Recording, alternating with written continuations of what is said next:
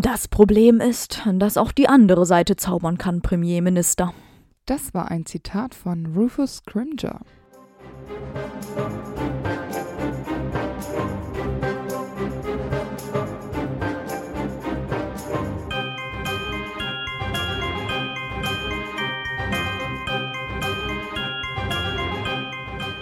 Hi, ich bin Amber.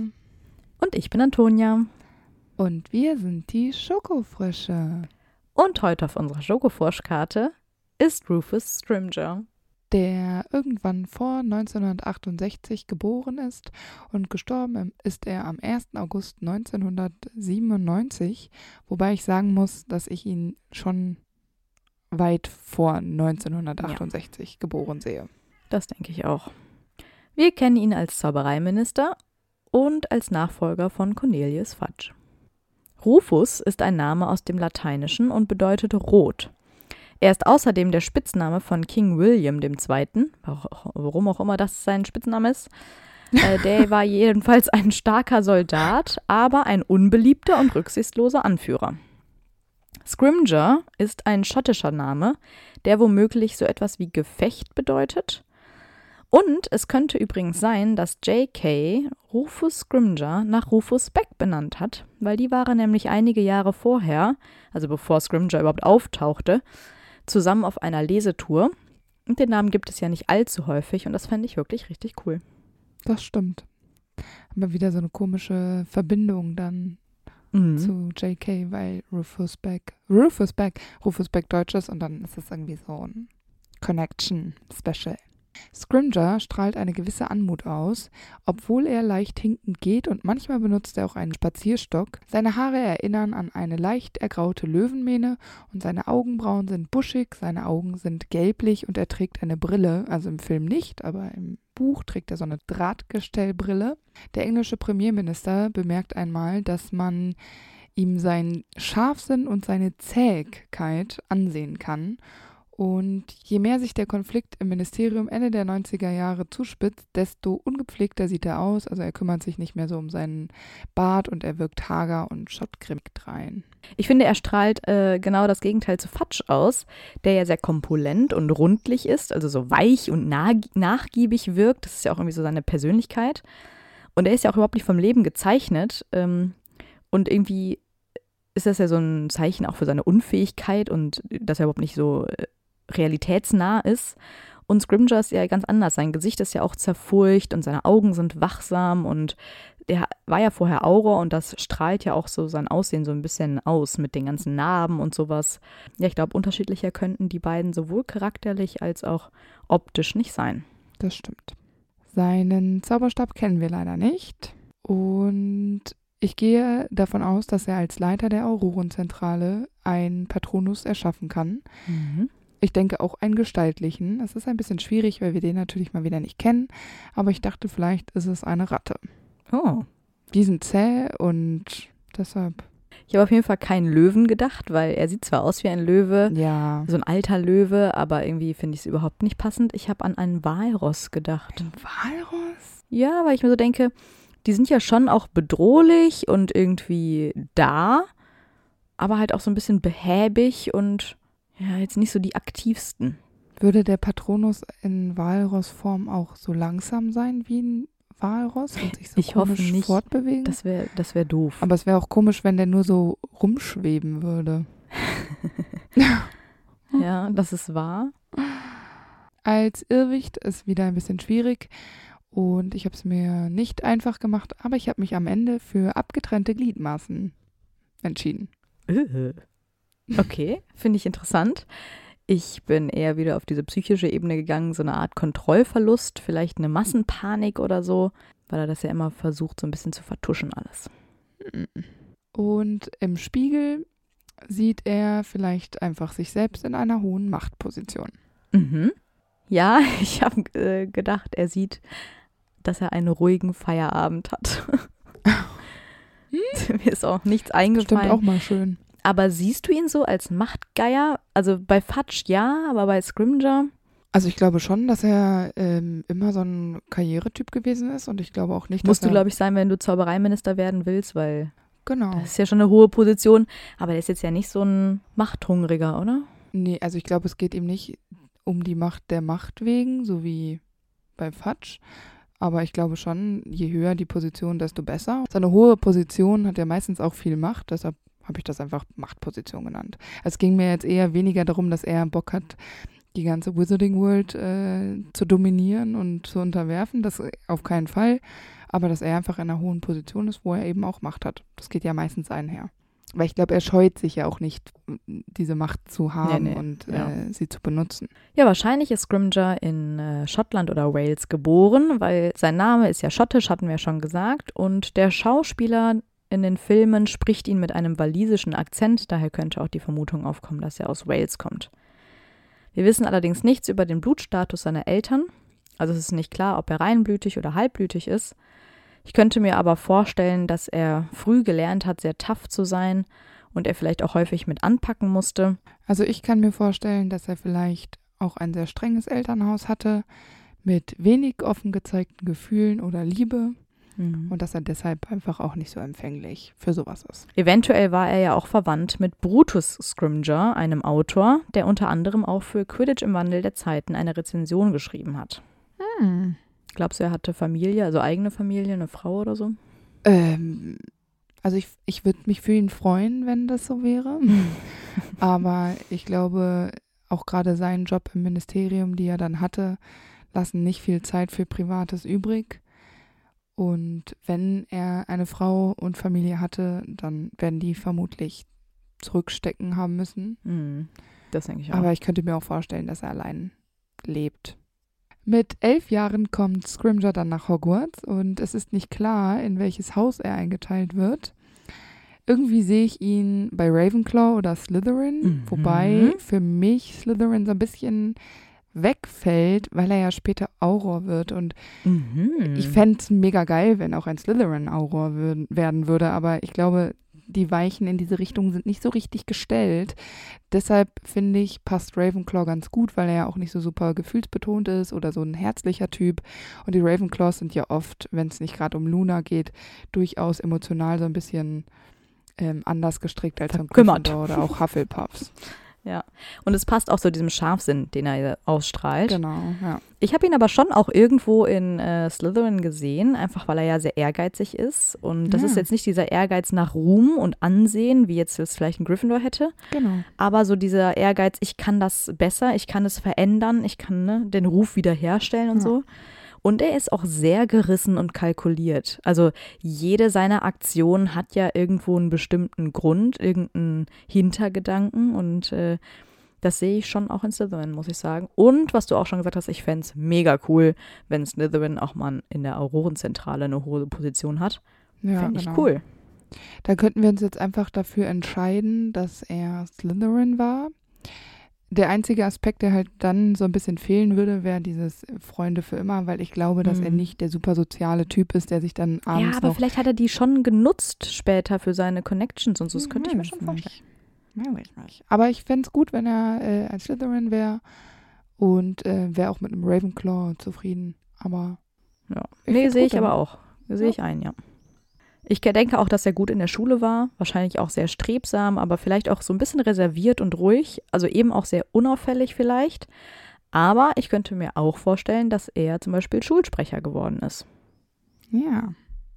Und ich könnte mir vorstellen, das habe ich mir nämlich auch so ungefähr gedacht, könnte mir nämlich auch vorstellen, dass er nicht immer so richtig rücksichtsvoll war, um an Ziele mhm. zu gelangen. Also jetzt ähm, auch mal so ein bisschen nach links und rechts treten, hätte ich mir schon vorstellen können.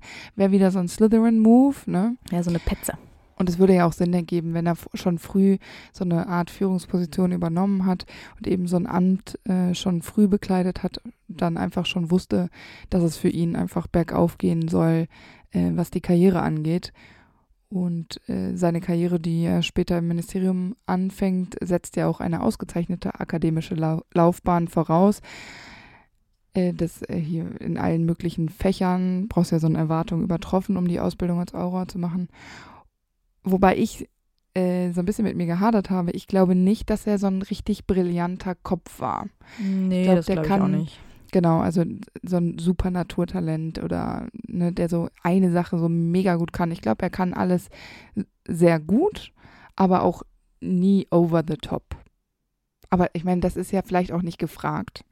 Ich glaube, er hatte einfach ein Ziel und wusste dann in der sechsten, siebten Klasse, er würde gerne Auror werden und die Noten braucht er dafür. Und dann hat er eben auch das getan, was es halt, äh, was verlangt wird von ihm, um ja, eben genau. dieses Ziel zu erreichen. So stelle ich mir das vor. Genau. Und vielleicht auch immer nur, bis er das Ziel erreicht hat. Ne? Manche genau. treiben es dann ja noch weiter, weil sie einfach, genau, weil die einfach noch zu viel äh, eigenes Interesse an einer gewissen ähm, Sache haben. Und ich glaube, bei ihm ist es einfach nicht so. Stimme ich dir zu. Ich finde es gut, dass wir uns heute so super einig sind. Ja, voll. Wir sind richtig harmonisch heute. Manche mögen unsere Diskussionen, ja, aber heute gibt es hier keine Diskussion. ist schon alles klar. Warten wir mal ab. Lob den Tag nicht vor dem Abend, auch wenn schon Abend ist bei uns. Seine Karriere nach Hogwarts beginnt er im Ministerium. Wie gesagt, er macht die Ausbildung zum Auroren, welche er natürlich auch besteht. Und ich denke, er wird da sehr schnell die Karriereleiter hochgeklettert sein. Ähm, Finde ich tendenziell auch nicht schlecht. Ich meine, er hat ja sehr viel Praxiserfahrung, weil er ja auch aktiv selbst dunkle Magier bekämpft. Zum Beispiel auch im ersten Zaubererkrieg, bis er eben selbst Abteilungsleiter der Aurorenzentrale wird. Und da könnte ich mir vorstellen, dass es dann so ein bisschen weniger wird, also dass man dann nicht mehr selber draußen kämpft, sondern vielleicht eher so intern das managt und reguliert und Leute verteilt und sowas. Ja, das denke ich auch. So ein bisschen mehr Bürojob wahrscheinlich. Genau, aber wir wissen auf jeden Fall, dass er viel auch selbst draußen unterwegs war. Und vielleicht hat er ja mit Moody zusammengearbeitet. Das finde ich cool. Ja. Dream Team. Weiß ich jetzt nicht, aber äh, auf jeden Fall zwei krasse Charaktere. Hm? Hm? Würde ich auch sagen. Ungefähr zu dieser Zeit, also so Anfang der 90er sind wir inzwischen, ähm, da wird er mindestens einmal mit Bertie Hicks, Tiberius und Cormac McLagan bei der Jagd gewesen sein, also offenbar auch eins seiner Hobbys. Was für eine Jagd? Die jagen Schlickschlupfe, was sonst? Okay, also Hirsche zum Beispiel. Ich habe keine Ahnung, was die jagen. Aber ja, vielleicht irgendwelche coolen Tiere. Okay. Ein totales Muggelhobby. Ja, deshalb, ich bin verwirrt. Auch mit dem Gewehr schießen ist es irgendwie so unzauberlich. Ja, du kannst auch Avada Kedavra auf einen, auf einen Hirsch machen. Macht vielleicht nicht so Spaß, ich weiß es nicht. Naja, vielleicht ist das ja ein Zaubererjagen, von dem wir eben keine Ahnung haben. Aber damit rühmt sich ja Cormac McLagan später im Slug Club, weil er eben diese Connection zu Scrimger hat. Wobei ich mir vorstellen könnte, dass Scrimger jetzt nicht unbedingt weiß, dass der kleine Cormac damals dabei war. In dieser Zeit als Leiter der Aurorenzentrale arbeitet er zum Beispiel mit John Dawlish, Proudfoot, Savage, Tongs Kingsley und Gwen Roberts zusammen. Genau. Das sind äh, zum Teil komische Namen. Ja, und wie gesagt, ich finde es doof, dass da Moody nicht genannt wird, weil wir wissen, dass Moody auch Auror war. Gut, nicht mehr 94, ne, da ist er ja schon in Rente, aber Scrimger wird ja jahrelang als Auror selber gearbeitet haben. Aber Moody hat ja auch so ein bisschen nicht so das höchste Ansehen im Ministerium. Ja, die finden die ja nicht alle so super mega Fall. geil. Vielleicht lassen sie ihn deshalb ganz gerne unter den Tisch fallen. Wahrscheinlich. Oder weil Moody an sich vielleicht mit seiner Art nicht so der beste Leiter der Rohrenzentrale gewesen wäre, aber trotzdem auch immer eine Gefahr für Scrumger mhm. dargestellt hat. So dass die konkurrieren um den Posten, ne? Äh, ja, weil ich meine, Moody ist auch ein Badass und hat auch viel Erfahrung. Ob der jetzt immer den richtigen Führungsstil hat, ich glaube nicht, aber. Aber nicht jeden von diesen Kollegen traut Scrimger ja gleichermaßen. Und ich denke, so ist er bestimmt derjenige, der im fünften Band Kingsley und Tongs nach Sirius Black ausfragt. Und er vermutet ja auch, dass sie mehr wissen, als sie zugeben. Er hat ja eben einen sehr scharfen Verstand und vielleicht checkt er ja, dass Dumbledore was mit Sirius Verschwinden zu tun hat. Aber er fährt ja da schon die klassische Ministeriumsschiene. Also damals, als Sirius ausgebrochen ist, waren ja alle aufgescheucht im dritten Teil und man musste ihn ja unbedingt finden. Und dann, als zwei Jahre später zehn Todesser aus Azkaban ausbrechen, da interessiert es plötzlich irgendwie niemanden mehr so richtig. Dabei müsste bei Scrimjoy ja eigentlich alle Alarmanlagen bimmeln, weil er doch eigentlich im ersten Krieg selbst noch aktiv Todesser bekämpft hat. Und dass da jetzt plötzlich zehn ausbrechen, müsste man eigentlich als Anlass nehmen, mehr aktiv zu werden. Ich nicke Antonia zustimmend zu. Das freut mich. Vehement. Nachdem Fudge seinen Posten aufgegeben hat, wird dann ja Scrimger Zaubereiminister. Ich könnte mir vorstellen, dass er vielleicht schon die letzten Jahre so ein bisschen mit den Füßen geschart hat. Ich meine, wir wissen, dass er kein enger Kandidat für den Posten war als Fudge äh, als Notlösung quasi Minister wurde, weil da stand ja die Auswahl Fudge oder Barty Crouch Mhm, Ja, genau. oder Dumbledore, ne? Aber zumindest inzwischen scheint er ja auf den Job zu spekulieren. Ich meine, natürlich auch irgendwo mit der Überzeugung, es besser machen zu können als Fudge. Das ist ja jetzt auch nicht schwer, weil Fudge hat ja nun mal verkackt. Wie gesagt, ich könnte mir vorstellen, dass er da jetzt so äh, auf den Moment gewartet hat und die Gelegenheit natürlich dann sofort ergriffen hat. Genau, das ist natürlich keine leichte Aufgabe. Ich bin mir ziemlich sicher, dass ihm bewusst war, dass seine Position eben als äh, Zaubereiminister super gefährlich ist und er da auch so ein bisschen im Fokus äh, von Todessern und auch Voldemort stehen würde. Also er ist wahrscheinlich mit dieser Position dem Tode näher als je zuvor. Und ich meine, das ist jetzt vielleicht sehr dramatisch ausgedrückt, Ja. aber ich meine, es ist Krieg und mittlerweile ist ja auch offener Krieg. Ist ja jetzt nicht mehr, dass Voldemort sich formatiert. Nein, wir wissen alle, dass er zurück ist. Und nichtsdestotrotz nimmt er die Position an, um eben auch diese, wie du das schon vorhin gesagt hast, diese weitere Sprosse der Karriereleiter zu erklimmen. Ja, und ich glaube, es hat auch ganz viel mit seinem Ego zu tun, weil ich glaube, so dieses Ministerium, das ist ihm schon heilig.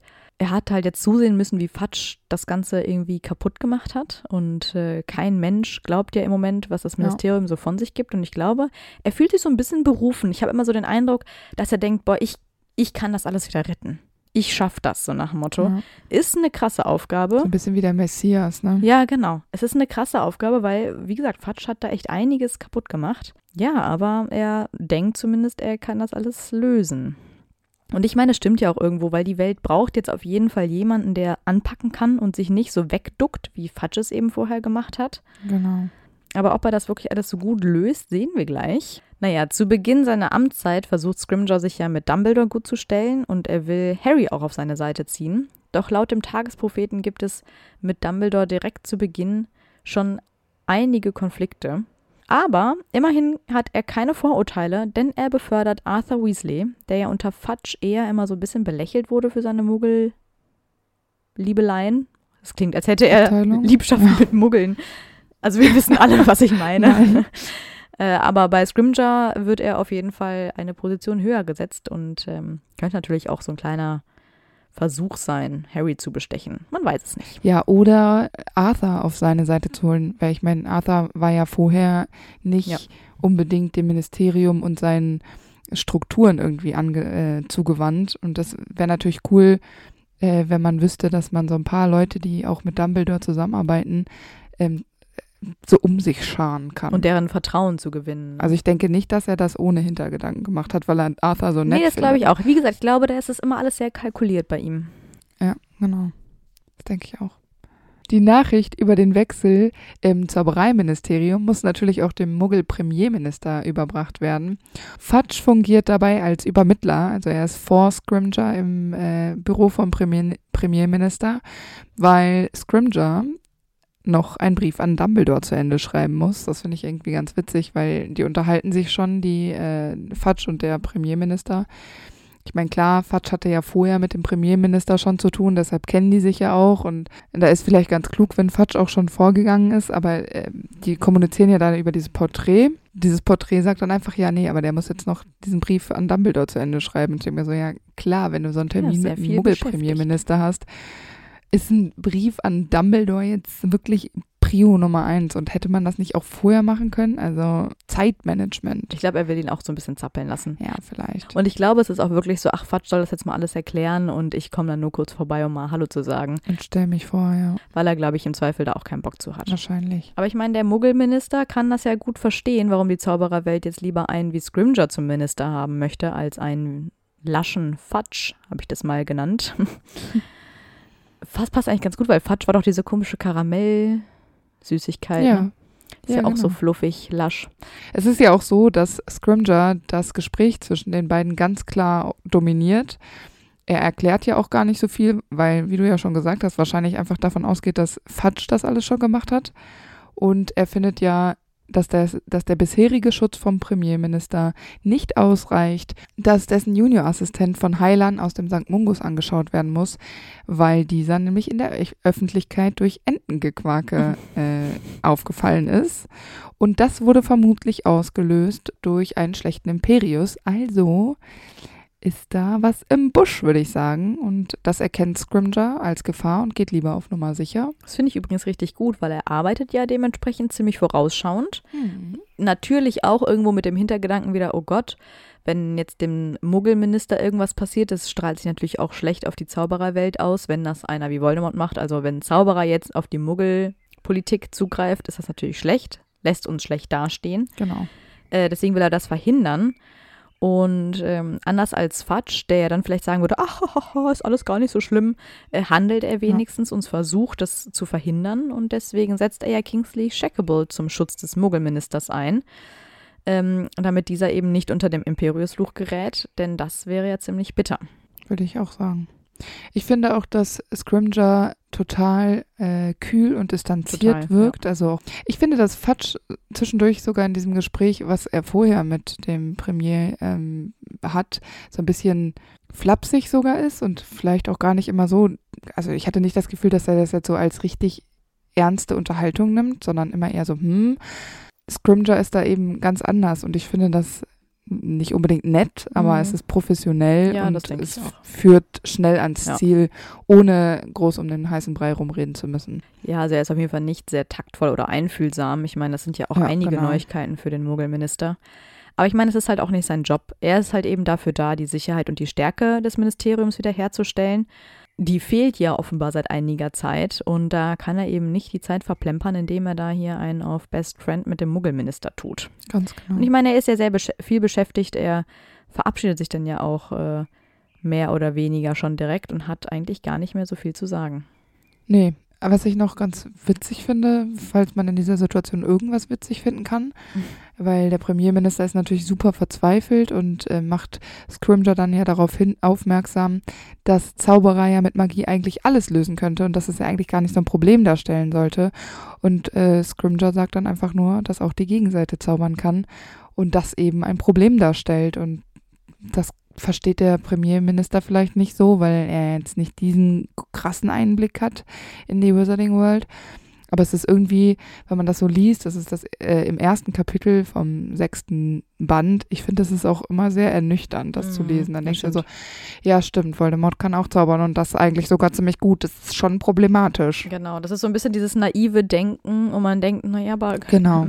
könnt ihr das nicht irgendwie einfach lösen? Ist das nicht ganz leicht für euch? Ja, genau. Ja, leider nicht. Ja, genau. Ja.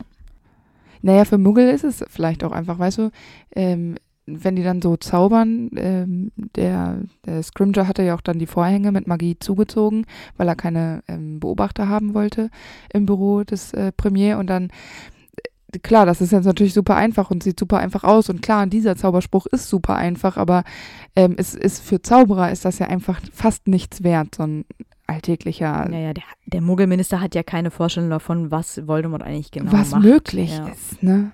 Also das ist halt richtig krass und das ist halt irgendwie so ein Moment, das bringt er so ein bisschen auf den Boden der Tatsachen mhm. zurück im sechsten Teil. Stimmt. Direkt zu Beginn. Ja, aber auch genau diese äh, Sicherheit, die Scrimger hier so wichtig ist, die muss natürlich auch in Hogwarts wiederhergestellt werden. Und deswegen plant Scrimger harte und neue Maßnahmen für die Sicherheit in Hogwarts unter anderem zum Beispiel Abwehrzauber und Defensivbeschwörungen und natürlich auch, dass eine kleine Gruppe Auroren um Hogwarts patrouilliert, um äh, irgendwie ein Auge auf das Schloss zu haben. Und offenbar beruhigt das ja auch eine große Menge an Zauberern. Zu Recht, denn im letzten Jahr hat das Ministerium ja zugelassen, dass Voldemort an die Macht kommen konnte, ohne irgendwie zu handeln. Und offenbar äh, findet das ja auch Anklang, dass jetzt halt auch mal was passiert. Auch wenn das vielleicht nicht wirklich sonderlich viel bringt, aber es ist etwas, was getan wird. Ja. Und auch an die normalen Zauberer zu Hause, nenne ich das jetzt mal, äh, richtet sich Scrimger durch das Ministerium. Und zwar wird jedem ein kleiner Zettel zugeschickt mit wichtigen Tipps, wie man sich in diesen Zeiten verhalten soll. Zum Beispiel, dass man das Haus nicht mehr alleine verlassen sollte und vor allem das eigene Haus auch nicht betreten sollte, wenn das dunkle Mal darüber schwebt. Also wow, das sind ah, ja. wirklich super wichtige Tipps, die, glaube ich, keiner so richtig hilfreich findet. Aber immerhin wird die Lage irgendwie ernst genommen. Zumindest soll das ja den Eindruck erwecken. Oh, das dunkle Mal. Ich sollte in mein Haus gehen, schnell. Ähnlich wie Fudge hält es auch Scrimger mit der Zusammenarbeit mit Dumbledore. Also diese Zusammenarbeit existiert eigentlich nicht so richtig. Dumbledore entzieht sich eben dem Ministerium und eben auch äh, Scrimger. Es ist irgendwie so eine Art Misstrauen da. Also Scrimger glaubt jetzt nicht, dass alles gut ist und er Dumbledore da machen lassen kann. Er lässt ihn dann nämlich von John Dawlish beschatten und dieser wird schließlich dann ja auch von Dumbledore verhext. Ich meine, Dumbledore kannst nicht überlisten.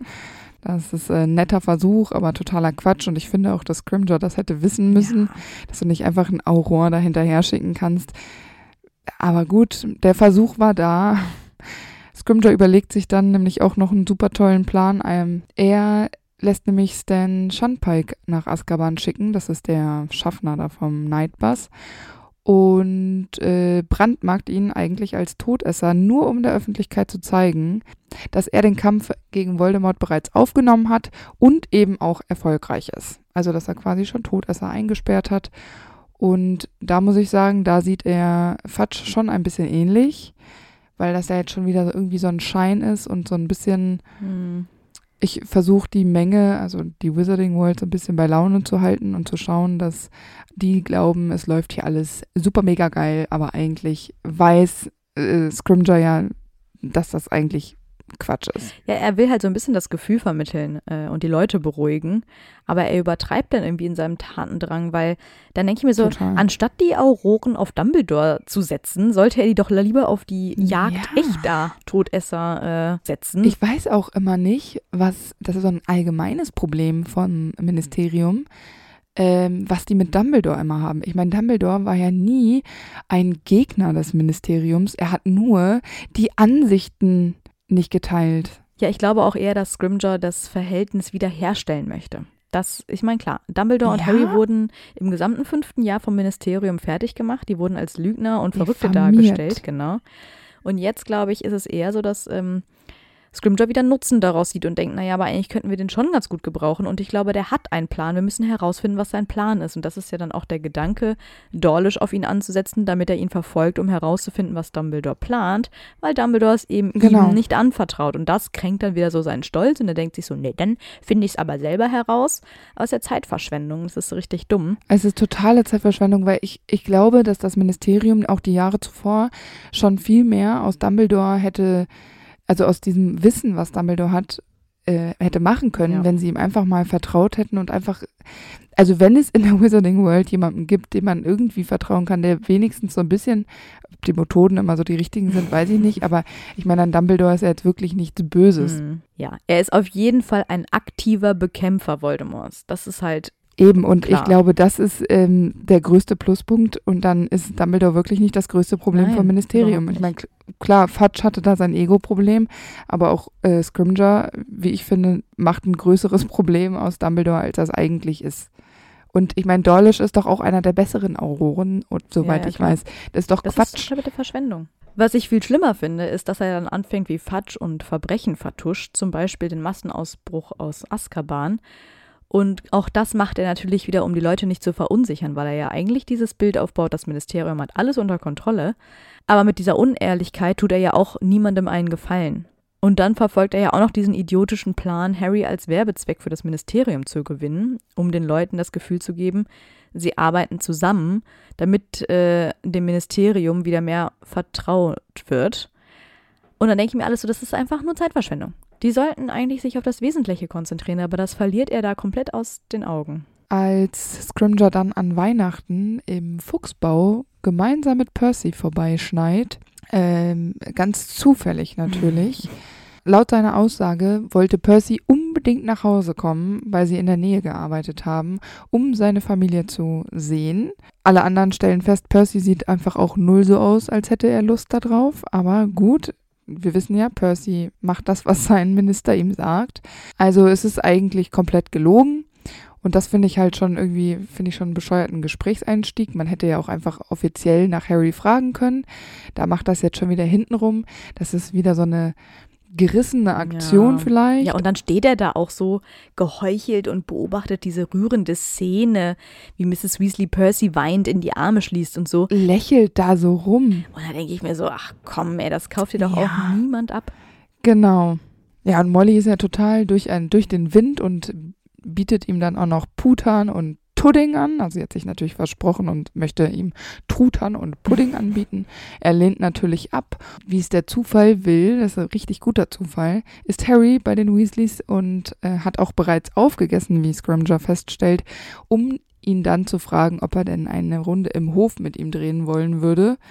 Und das ja, ist halt auch wieder so. Hm. Er will natürlich dann so den, den Weasleys so die Chance geben, ja, ich lasse euch mal alleine hier, ne, diese tolle ja, genau. Situation und ich ziehe mich so ein bisschen zurück. Und dann nennt er Molly ernsthaft Molly, wo ich mir denke, jetzt tut er hier einen auf Best Friends oder was? Das ist mir auch aufgefallen. Dann dachte ich mir, hatten die vorher schon mal, ich meine, klar, mit Arthur und Scrimger, okay. Ja, aber die haben sich ja wohl kaum zum Dinner getroffen. Eben, und das glaube ich nämlich auch nicht. Und dann finde ich es irgendwie schon ein bisschen übergriffig ja, und so ein bisschen herabwürdigend. Also ich finde, es wirkt halt auch so ein bisschen so, ich nehme das ja Ganze eh nicht ernst, eure Familienquatsch könnt ihr hier mal ganz sicher mhm. ohne mich machen.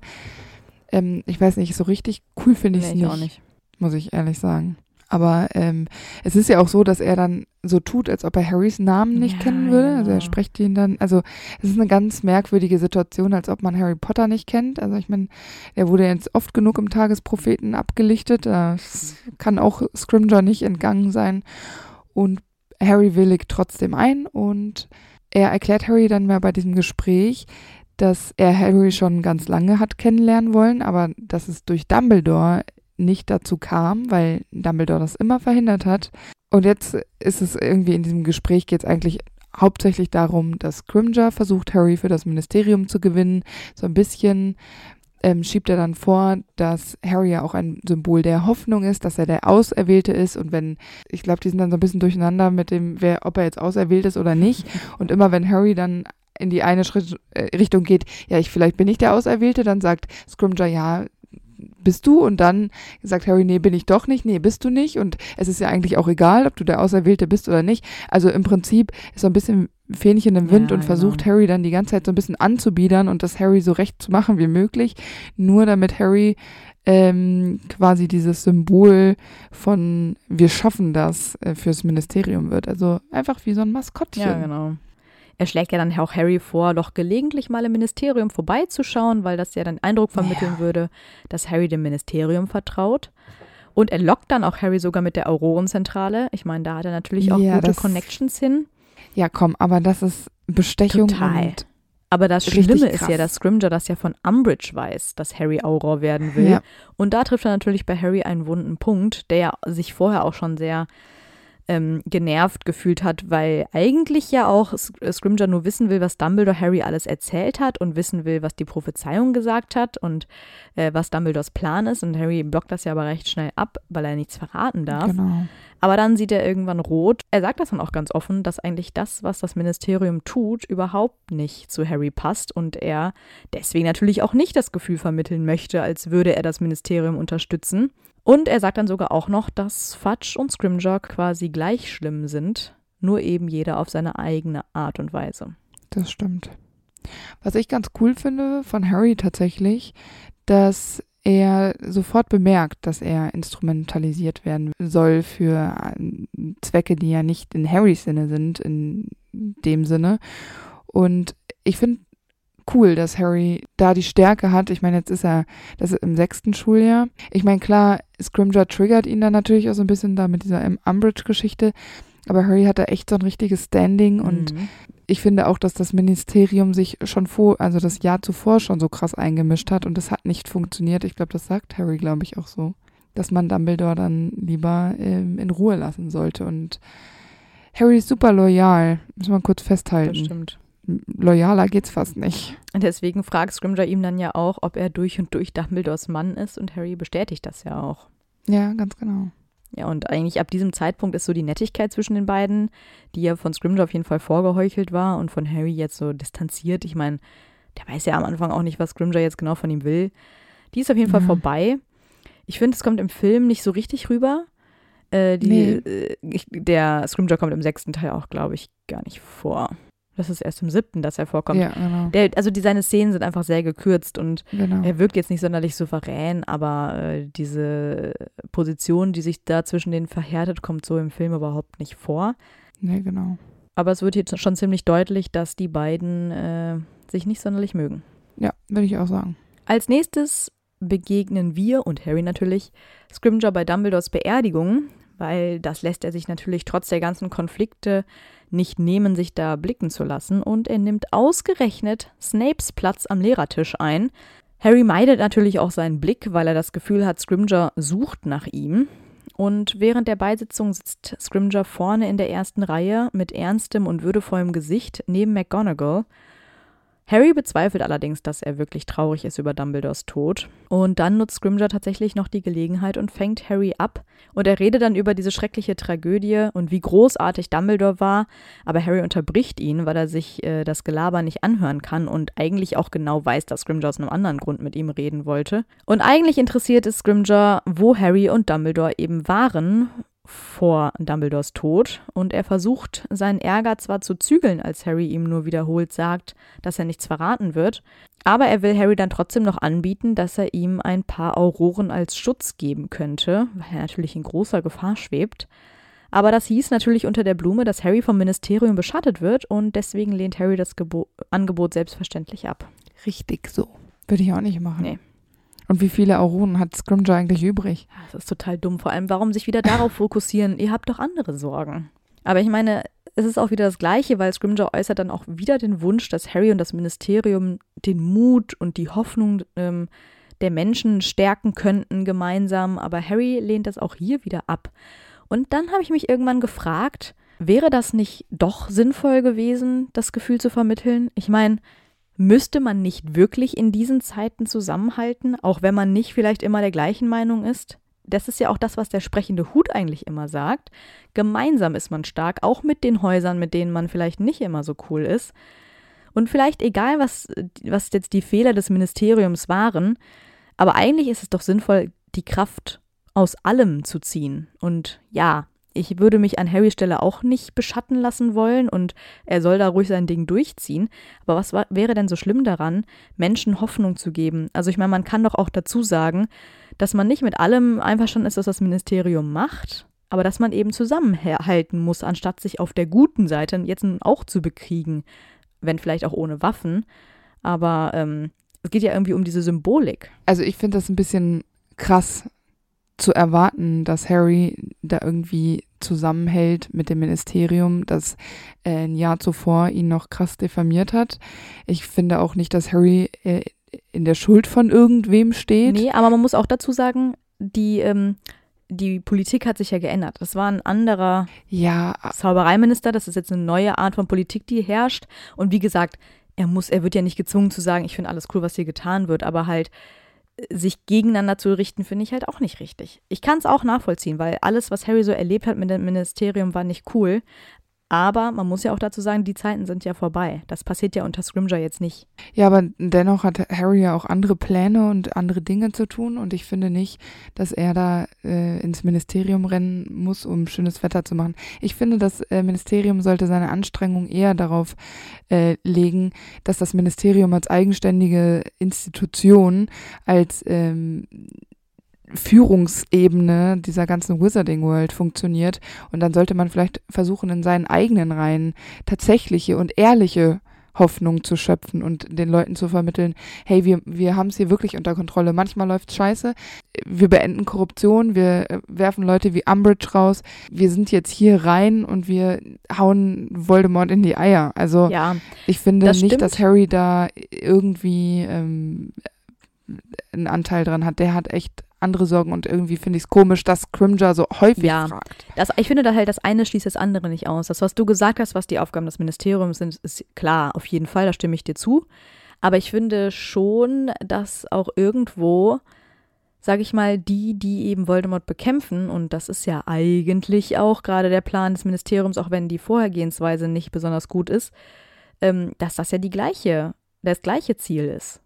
Und ich finde schon, wie gesagt, keiner erwartet, oder um Gottes Willen, das ist ja Harrys gutes Recht, dass er da nicht reinspazieren muss und sagen muss, toll, toll, toll. Aber dieses sture, ich weiß nicht. Also ich meine, ja, ich meine, das sind Auroren und da sind Auroren, die wir kennen und die arbeiten auch für das Ministerium.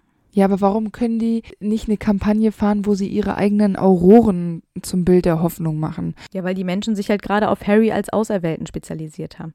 Was ja auch irgendwo dumm ja, ist, aber du hast aber ja auch gerade selber gesagt, irgendwo braucht man ja vielleicht auch eine Hoffnung. Ja, aber ich weiß nicht, ob Harry die einzige Hoffnung sein soll. Und ich finde, also also ich nehme Harry ja nicht so häufig in Schutz, ja, aber er ist trotzdem noch ein Junge ja. und ich finde nicht, dass er da irgendwie, das ist, ist nicht sein Kampf. Er hat andere Baustellen.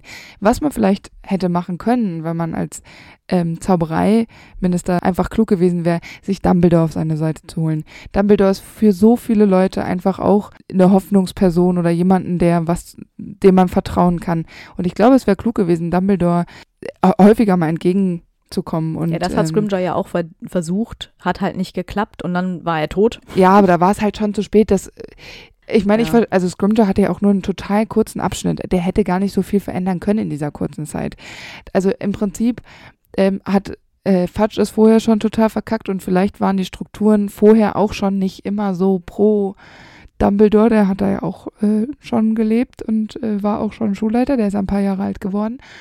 Und ich könnte mir vorstellen, dass das Ministerium von Anfang an eben immer nicht so Dumbledore freundlich gegenüber war, wie es hätte sein müssen, sodass man einfach Dumbledore hätte, äh, ihn zu einer Figur zu machen, die eben für Hoffnung steht. Das ist schwierig. Ja, also wie gesagt, dass die, dass die vorher schon verkackt haben, sehe ich ja. absolut ein.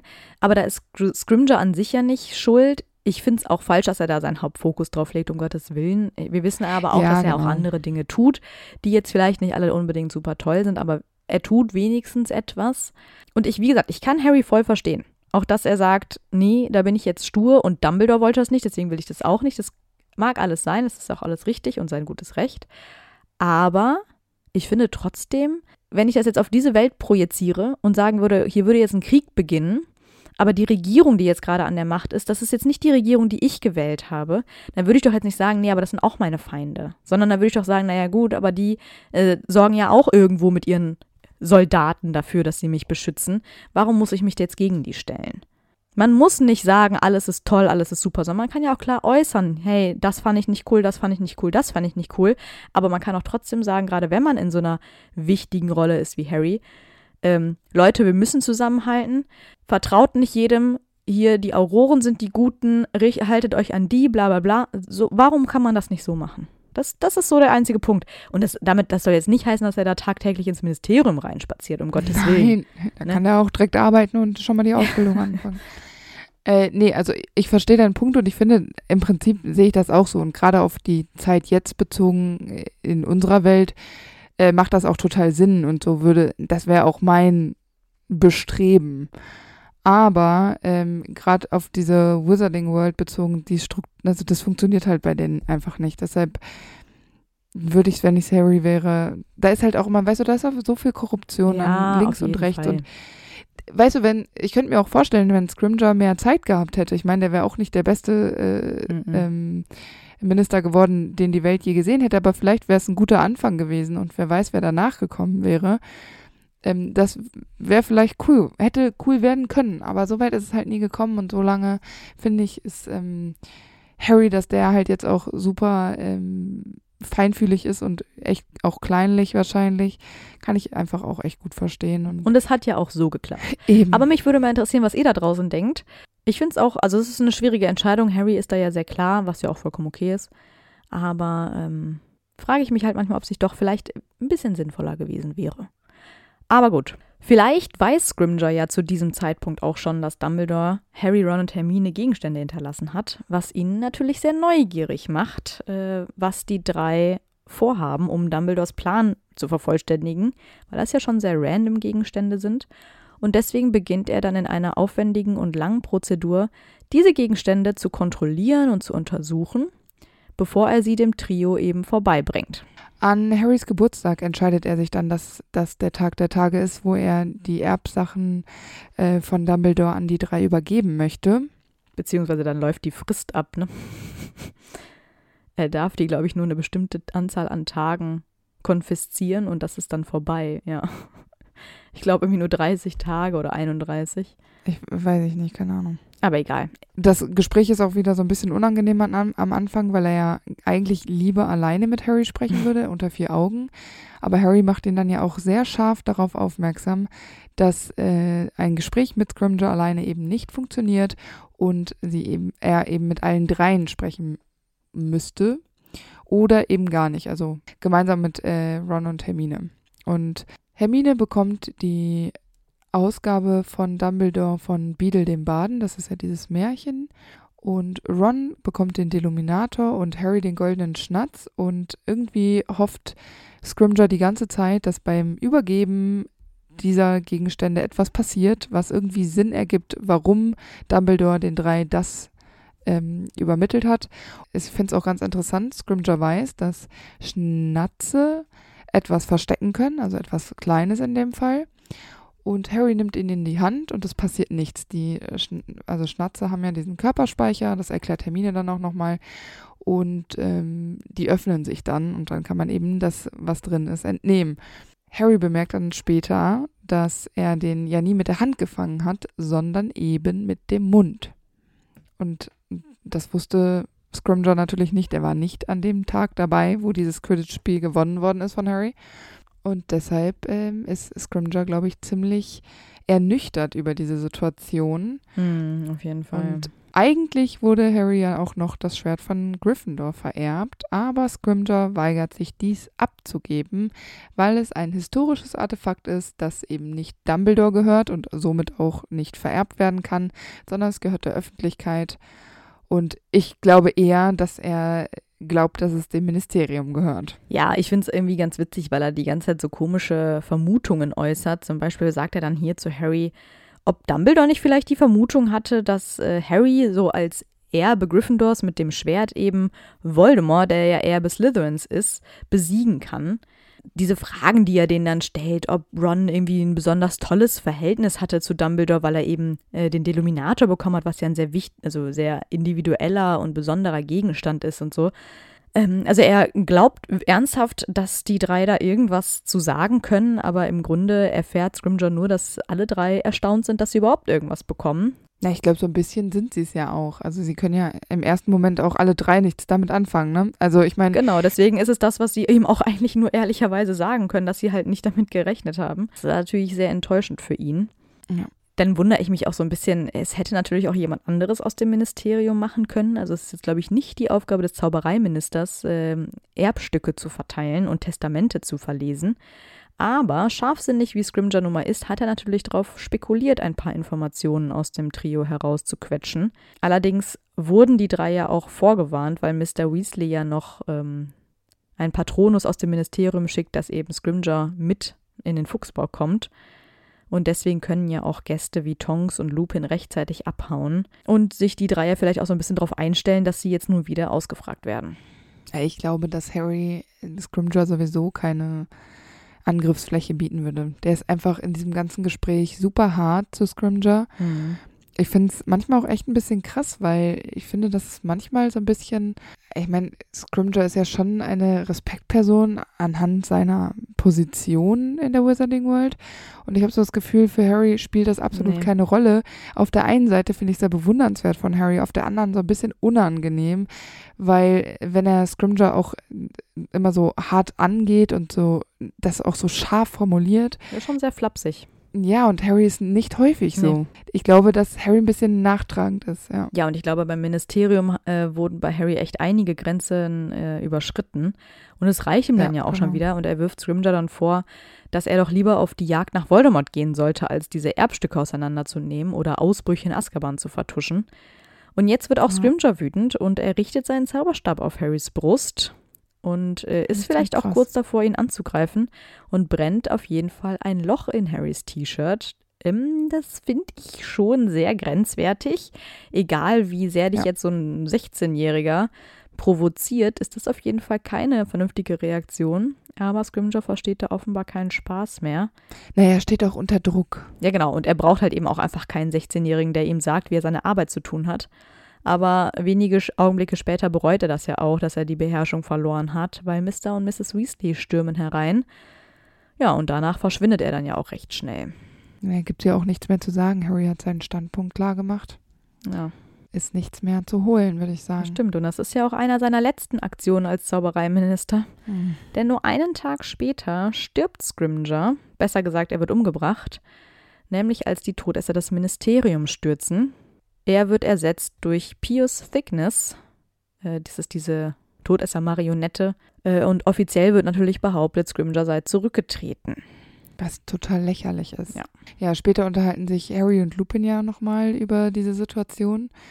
Und man geht davon aus, dass Scrimger brutal gefoltert worden ist. Also entweder von Voldemort selbst oder eben von den Todessern, mhm. weil sie ja eigentlich an Informationen über Harrys Aufenthaltsort kommen wollten und sich dachten, das funktioniert so. Aber Scrimger hat wirklich bis zum Ende äh, dicht gehalten und das im Angesicht des Todes. Also es gab ja keinen Ausweg für ihn. Ja, und er wusste, wo Harry ist, weil er einen Tag vorher noch bei ihm im ja. Fuchsbau war. Ja, genau.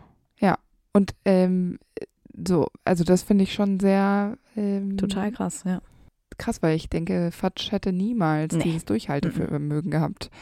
Also der wäre wahrscheinlich heulend zusammengebrochen und Scrimger erträgt das und wird dann einfach umgebracht. Ja, und ich finde es sehr ehrenvoll, weil er auch damit irgendwo ja noch zeigt, dass sein Herz auf jeden Fall am richtigen Fleck ist. Ja, genau. Und auch Harry erkennt ja dann in der Situation an, dass es ähm, tatsächlich Scrimgers letzte Tat war in seinem Leben, Harry zu beschützen. Ganz genau. Also nichts Selbstgefälliges, nichts Egoistisches, sondern wirklich einfach nur den Menschen die Hoffnung zu lassen. Und die Hoffnung liegt eben auf Harry. Genau. Ja, und, äh, am Ende muss man noch sagen, dass der tatsächliche Mörder des äh, einstigen Zaubereiministers nicht bekannt ist und vermutlich wurde das auch nie aufgedeckt. Ja. Ist ein bisschen schade, weil ich finde, dann ist nicht so ein Vergeltungsmoment da. Also nicht, dass ich jetzt der größte Fan von Scrimger gewesen wäre oder bin, aber irgendwie wenn man wüsste, der Todesser ist sowieso dann später im Kampf gestorben, okay, oder ist danach eingesperrt worden, weil ich finde, jedes Menschenleben ist gleich viel wert, egal ob Zaubereiminister oder nicht. Aber ich finde, ähm, gerade in dieser Situation, wo wir wissen, dass der Zaubereiminister umgebracht worden ist, hätte ich, glaube ich, gern gewusst, wer es war. Es ist ja auch ein Turning Point in der Geschichte. Also das ist ja auch der Zeitpunkt, wo ja, sich vieles ändert genau. einfach in der Wizarding World. Und da hätte ich schon gerne einen Boomer, ehrlich das gesagt. Stimmt. Ich glaube, dass Scrimger kein perfekter Anführer ist und auch kein guter Minister gewesen ist. Aber was mich immer so ein bisschen genervt hat, ist, dass er nicht immer ehrlich gewesen mhm. war und ihm Schein eben doch wichtiger war, als man vielleicht, was er vielleicht auch von sich selber gedacht hat. Aber ich halte ihm zugute, dass er Harry nicht verraten hat und dass er auch dieser Folter von den Todessern standgehalten hat. Man muss ganz klar betonen, dass er niemals für Voldemort gearbeitet hat und damit immer auf der richtigen Seite stand. Ja. Seine Methoden, okay, aber er war immer auf der richtigen Seite. Und zum Beispiel im Vergleich zu Fudge hat er dann doch, war er dann einfach auch das geringere Übel in diesem Moment für die Wizarding World. Man muss ja sagen, es war ja vorher schon total in Aufruhr, es ist Krieg. Das ist nicht einfach und da war er dann doch wirklich die bessere Wahl. Ich finde ihn auch im Film gut dargestellt, auch wenn er nicht so buchkonform ist. Mhm. Und deshalb bin ich fein mit Scrimger. Ja, ich finde, du hast einen ganz wichtigen Punkt gesagt, weil genau so ist die Welt eben. Es gibt nicht nur Gut und Böse, es gibt nicht nur Ordensmitglieder und Todesser, sondern es gibt eben auch Leute dazwischen. Leute wie Scrimger, die vielleicht falsche Ansichten und fragwürdige Werte besitzen, die total unsympathisch sind und mit denen man eigentlich keine Unterhaltung führen möchte, aber die dennoch eben nicht böse sind.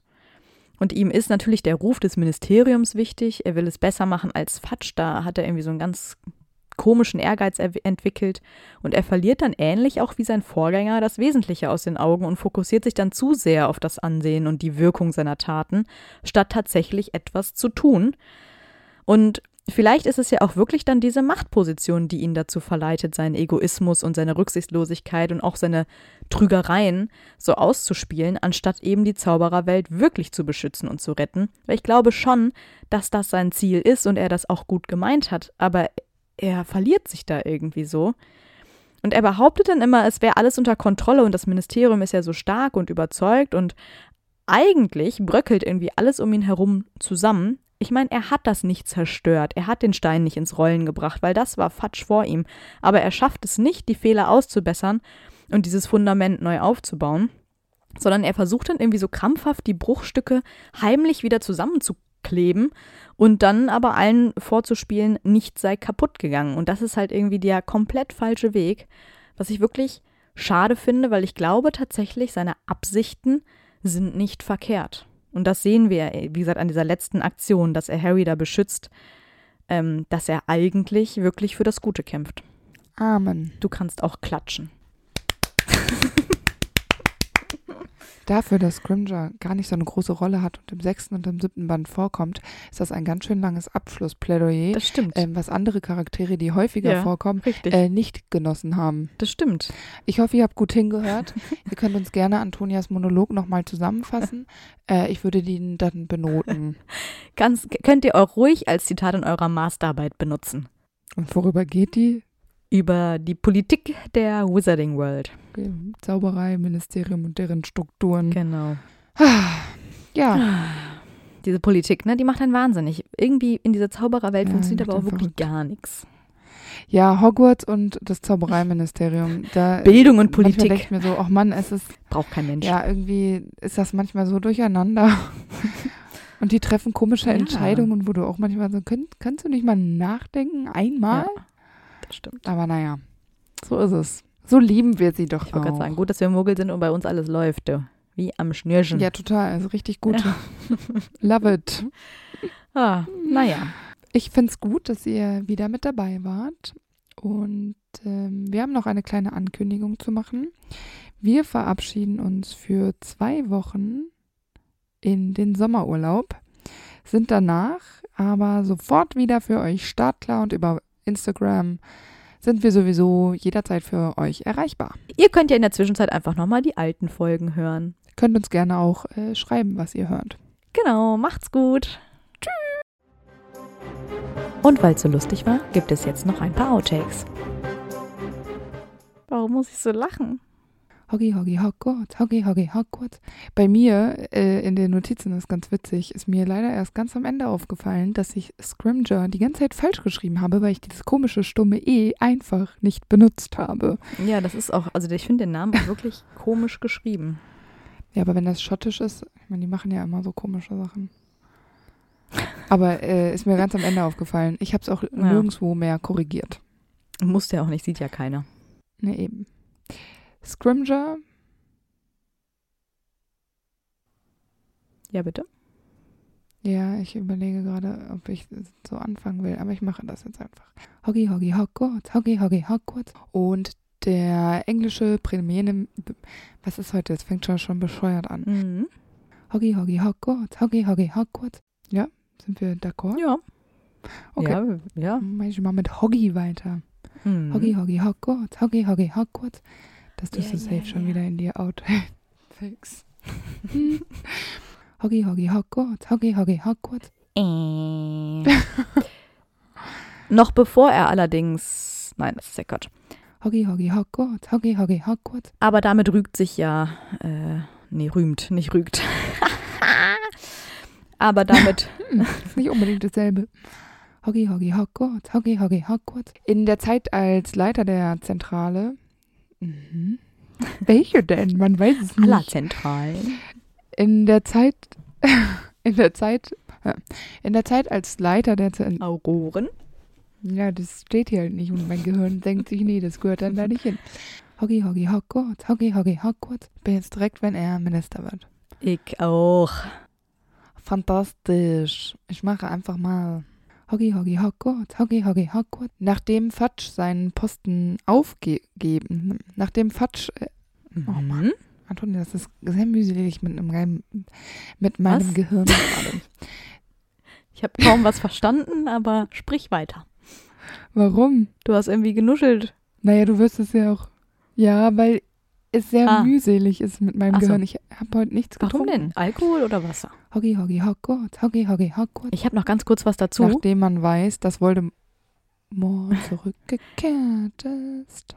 Hoggy, Hoggy, Hogwarts, Hoggy, Hoggy, Hogwarts. Nachdem man ja jetzt weiß, dass Voldemort, dass Voldemort zurückgekehrt ist. Voldemort. Ja. Hoggy, Hoggy, Hogwarts, Hoggy, Hoggy, Hogwarts. Das ist ein total bescheuerter Name. Wenn man Robert sagt, dann hört sich das so an, als würde das wie Robert Ja, Julia Roberts. geschrieben. Ja, genau. Aber es wird R-O-B-A-R-D-S geschrieben. Vielleicht ist das ja auch, ist das nicht auch vielleicht schottisch oder walisisch oder Roberts. so? Oder irisch? Vielleicht wird das so ausgesprochen, ja, so ganz lax ausgesprochen, so Roberts. Das sind eher die Amerikaner. Ja, so. Ja, vielleicht ist er ja Amerikaner, wissen wir. Das stimmt. Die, die haben ein Austausch, äh, Auror. Ja, und die Amerikaner können eben nicht so gut Orthographie. Die haben sich vertippt beim Namen. Ja. Austausch äh, Amerikaner aus. Nee, Austausch Auror aus Amerika. Kann doch sein. Hoggy, Hoggy, Hogwarts, Hoggy, Hoggy, Hogwarts. Der Wechsel, ähm, der Wechsel im Zaubereiministerium. Warum kicherst du, wenn ich gerade ein Wort richtig ausgesprochen habe? Ich habe schon früher gekichert. Ich glaube, es kam zu spät bei dir an. Ach so. Hoggy, Hoggy, Hogwarts, Hoggy, Hoggy, Hogwarts. Und äh, Fatsch fundiert hier, fungiert, nicht fundiert. also ich mache hier einfach Satz für Satz Ja, heute. das ist kein Problem. Ich habe mich auch schon versprochen. Hoggy, Hoggy, Hogwarts, Hoggy, Hoggy, Hogwarts. Fudge heißt doch äh, Teig, oder nicht? Ja, Chocolate das ist, äh, glaube ich, so Fudge. ein. Ja, aber so karamellmäßig. Das ist eine Süßigkeit. So. Aber man kann auch Fudgy Brownies machen und die sind dann so ganz saftig. Okay. ich bin kein Bäcker. Wenn du das meinst, dann glaube ich dir Ja, das. weil ich backe die. ich kenne Fudge nur als die äh, geil. so eine Karamell-Süßigkeit. Ich werd, dann werde ich dir mal meine Fudgy Brownies machen. Aber es gibt auch von Ben Jerry's so ein, ähm, Ja. heißt das nicht auch Caramel Dieses Chocolate Fudge? Fudge. Ja, aber da ist, da sind diese Karamellstücke drin und das ist dieser Fudge. Ja, aber ich habe auch eins im Gefrierfach, das heißt nur Brownie Fudge. Irgendwas. Kann ich dir gleich zeigen. Ja, das glaube ich dir. Ist doch auch egal. Ich glaube, es ist so, wenn das so, wenn das so saftig ist, glaube ich. Wenn Kuchen Ja, okay. oder äh, Süßigkeiten so äh, saftig sind. Und dieser Fudge vom Karamell ist ja auch so zäh und so blah, blah. und so ist bei meinen Brownies auch. Ja, also ich glaube, wir können uns den Bra- laschen Fudge alle sehr gut vorstellen. Ich finde Lush Fudge gut. Ja. Hoggy, Hoggy, Hogwarts, Hoggy, Hoggy, Hogwarts. Soll ich weitermachen oder bist du, warum lehnst du Ich dich so zurück und chillst hier? Weiß ich nicht. Ich habe schon Feierabend. Ich dachte, ich höre mir das mal an heute. Ähm, Ach, ich dachte, ich höre gerade einen Podcast. Ich nehme einen auf. Mensch, das wusste ich gar nicht. Hoggy, Hoggy, Hogwarts, Hoggy, Hoggy, Hogwarts. Über diese schreckliche Tragödie. Hoggy, Hoggy, Hogwarts, Hoggy, Hoggy, Hogwarts. Man muss ganz klar betonen, dass er niemals für Molde, Moldewort. Hoggy, Hoggy, Hogwarts, Hoggy, Hoggy, Hogwarts. Und, ähm, es gibt kein. Und deshalb ist es vielleicht einer meiner, nein, das macht Ich Lieblingscharakter. finde ihn. nee, ich hatte gerade andere Gedanken. Ja, es ist einer meiner Lieblingscharaktere. Ich finde ihn richtig gut. Schatz, ich bin neu verliebt. Was? Da drüben. Das ist er. Aber das ist ein Auto. Ja, eben. Mit ihm habe ich alles richtig gemacht. Wunschauto einfach kaufen, verkaufen oder leasen. Bei Autoscout24. Alles richtig gemacht.